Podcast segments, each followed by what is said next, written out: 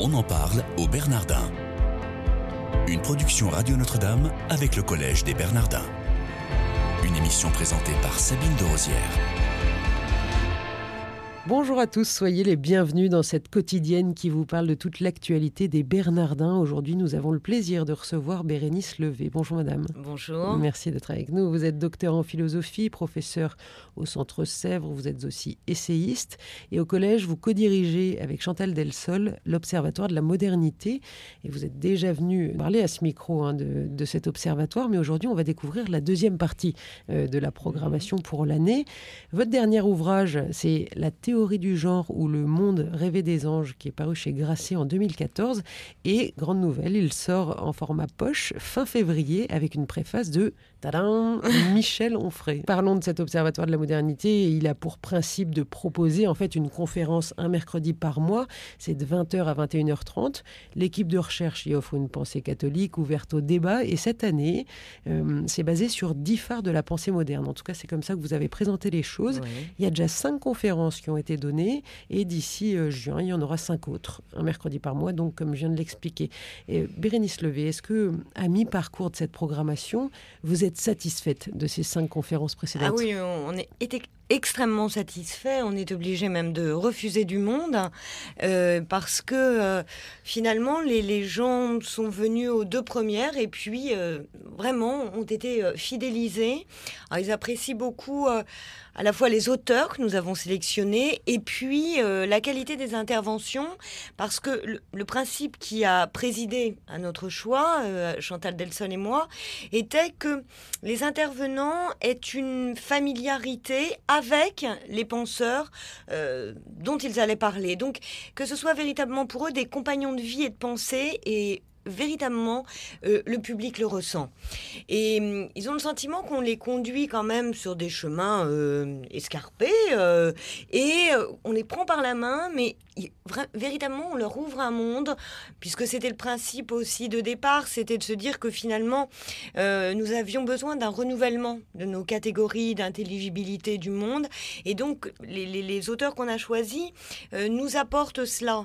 Alors on va justement entrer dans le détail, mais ça va se vérifier tout autant avec les cinq autres. Sont mises en ligne euh, chacune des conférences et donc euh, le texte euh, peut être accessible justement pour les auditeurs qui auraient la curiosité d'aller voir donc sur le site des Bernardins. Et vous allez cliquer sur l'Observatoire de la modernité et en effet voilà. il y a tous les comptes rendus. Voilà, exactement. Et en général jusqu'à présent nous avons eu les textes intégraux et puis bon là il est vrai qu'Alain Laurent travaille de façon plus artisanale donc je, je vais rédiger le compte rendu mais bien sûr sur la base base de, de son intervention et dans la grande fidélité. Oui, c'est moi qui rédige les comptes rendus, oui, oui. On ne rechigne pas au, au, au, labeur. Quelles sont celles qui ont le mieux fonctionné dans les cinq précédentes, là, sans, sans faire euh, de, oui, oui, bien sûr. de jaloux nécessairement hein, mais Je dis, à chaque fois, on a refusé ouais. du monde. Bon, ce qui était étonnant, c'est Ortega y Gasset. Nous avons... Le, les réservations étaient closes euh, une semaine avant. Euh, C'était absolument complet. Bon, il est vrai qu'il y avait des, des, étudiants hispanisants de l'Institut catholique qui s'étaient inscrits, donc euh, on avait d'emblée 40 réservations. Mais, euh, mais malgré tout, il y a eu une véritable curiosité pour, pour Ortega y Gasset, donc, qui était surtout une lecture de la révolte des masses. Mais bon, vraiment, Anna Arendt attire beaucoup. pour Chestoff, nous avons eu également beaucoup de monde. L'intervention de Martin Stéphane, c'était magnifique, mais vraiment, euh, euh, vraiment, je conseille aux, auditeurs d'aller euh, la lire. Celle sur Chesterton également, très très riche. En plus, nos intervenants sont d'une générosité absolument incroyable parce que euh, ils viennent pas avec un texte qu'ils ont l'habitude de, de, de, diffuser. Puis c'est une parole inédite, on le sent. À chaque fois, ils retravaillent. On en parle au Bernardin aujourd'hui avec Bérénice Levé, docteur en philosophie et co-directeur avec Chantal Delsol de l'Observatoire de la modernité. La prochaine conférence sera sur Simone Veil, alors la philosophe, hein, pas l'autre. Ce sera le 9 mars euh, à 20h, de 20h à 21h30 évidemment, dans le petit auditorium. Vous avez euh, fait appel à François Livonnet pour oui. donner cette conférence. Oui. Il est professeur de philosophie et écrivain. Quels sont les aspects de la pensée de Simone Veil qu'il va mettre en lumière? L'accent portera sans doute sur son grand livre L'enracinement, puisque euh, euh, je crois que la curiosité quand même du public est sur cette question-là, parce que ce qu'il y a d'extraordinaire avec ce livre, et donc j'espère que François Livonnet euh, fera bien apparaître cela, c'est que notre époque qui criminalise, les journalistes, euh, certains politiques criminalisent euh, le besoin de racines, le besoin d'appartenance à une nation, Simone Veil va justement en donner tous les fondements anthropologiques. Pourquoi un être humain a besoin d'être inscrit dans une histoire? Et cette notion d'enracinement, elle ne l'entend pas qu'en un sens géographique, elle l'entend aussi en un sens temporel, c'est-à-dire que l'individu a besoin de gagner cette épaisseur historique. À la base, euh, nous ne sommes rien. Hein, nous n'avons pas de contenu. Et donc, un être que l'on laisse vide de tout héritage, eh bien, on l'abandonne justement au présent. Et elle médite cela euh, à une période très, hum, mouvementée pour la France et donc euh, qui n'est pas sans écho avec la nôtre. En 1940, elle essaye de réfléchir comment la France a pu ainsi s'effondrer, être livrée aux, aux Allemands, comment la collaboration était possible. Et elle s'aperçoit que les êtres avaient déjà perdu cet ancrage dans une histoire n'aimait plus la France. Et le grand thème, c'est pourquoi nous avons besoin de fabriquer des Français. Hein, donc vous voyez, c'est un thème plus que d'actualité.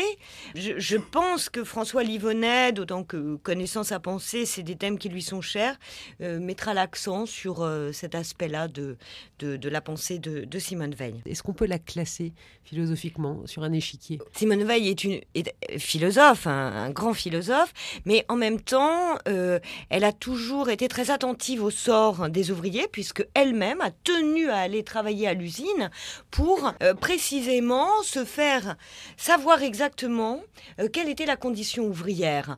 Euh, elle a travaillé à la ferme. Donc il y avait un aspect très très pratique chez elle. Euh, et quand elle écrit d'ailleurs l'enracinement, c'est précisément avec pour horizon la reconstruction de la France et de se dire voilà, les, politiques n'auront pas le temps de, de, méditer cela. Et donc, bon, politiquement, elle est euh, insaisissable. C'est malgré tout une femme de gauche, mais donc elle est juive d'origine et se convertit. Alors finalement, elle ne se convertira pas euh, puisqu'elle meurt très très jeune, hein. mais euh, ce sera une pensée catholique très très attachée, mais avec une aussi une lecture critique parce que elle a le sentiment que par exemple dans les campagnes, ils ont quelque peu renoncé à enraciner les êtres. Et elle a des passages très beaux où elle dit, quand on pense que l'évangile euh, est, est, riche de tout un tas de métaphores empruntées à la vie agricole, eh bien, ça aurait donné du sens à ces paysans qui travaillaient la terre et qui commençaient à se demander quelle signification ça avait. Donc, euh, c'est vraiment un personnage tout à fait original, une pensée qu'il faut lire avec énormément d'attention et, et, elle nous apporte énormément de catégories, bon, notamment le, patriotisme de compassion. Euh, j'invite les lecteurs aussi, de toute façon, bien sûr, à assister à la conférence et, et à lire euh, l'enracinement. Donc ce sera le mercredi 9 mars de 20h à 21h30.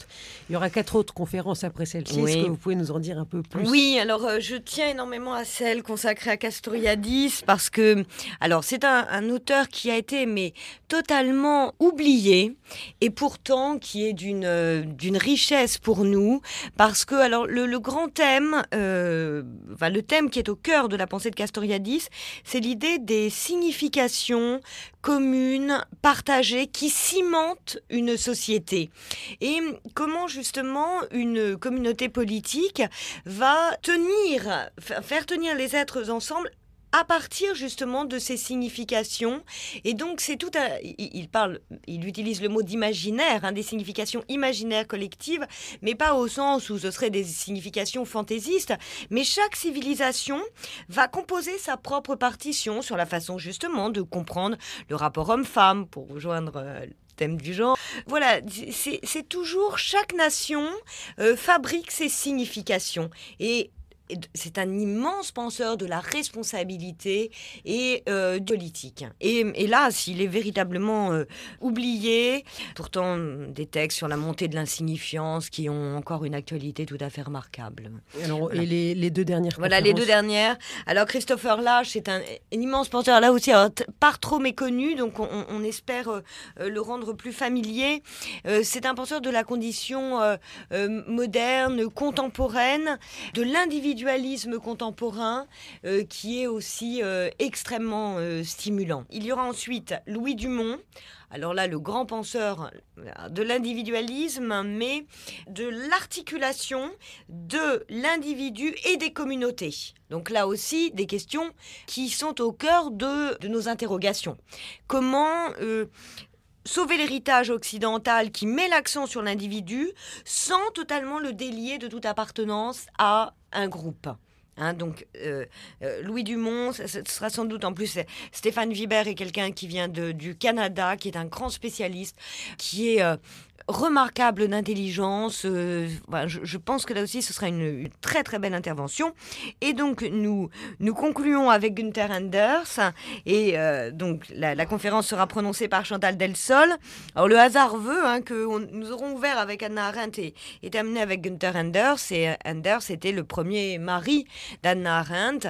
Alors, lui, c'est un. C'est pas vraiment un hasard. Ouais, mais je ne sais pas si les choses sont, sont organisées. Euh, au moment où le programme a été imprimé, on s'est aperçu que finalement, alors euh, Anders, son, maître ouvrage, qui là aussi hein, demande encore à être euh, découvert, s'intitule L'obsolescence de l'homme, et donc c'est toute une réflexion sur ce qu'il advient de l'humanité de l'être humain, en quoi on néglige ce que un individu a d'absolument unique, comment ça commence à devenir indifférent à la civilisation occidentale.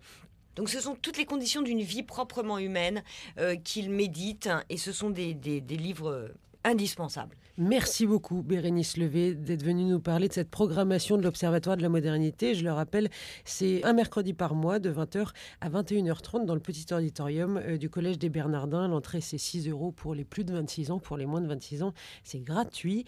Donc, un programme qui promet d'être passionnant. Je vous invite à aller sur le site des Bernardins si vous voulez vous euh, inscrire, chers auditeurs. Je vous remercie de votre fidélité et vous souhaite une excellente journée.